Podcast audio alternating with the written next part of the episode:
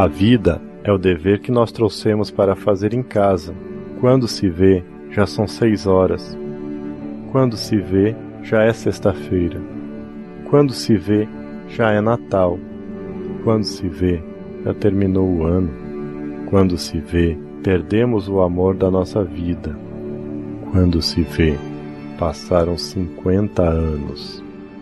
Agora é tarde demais para ser reprovado.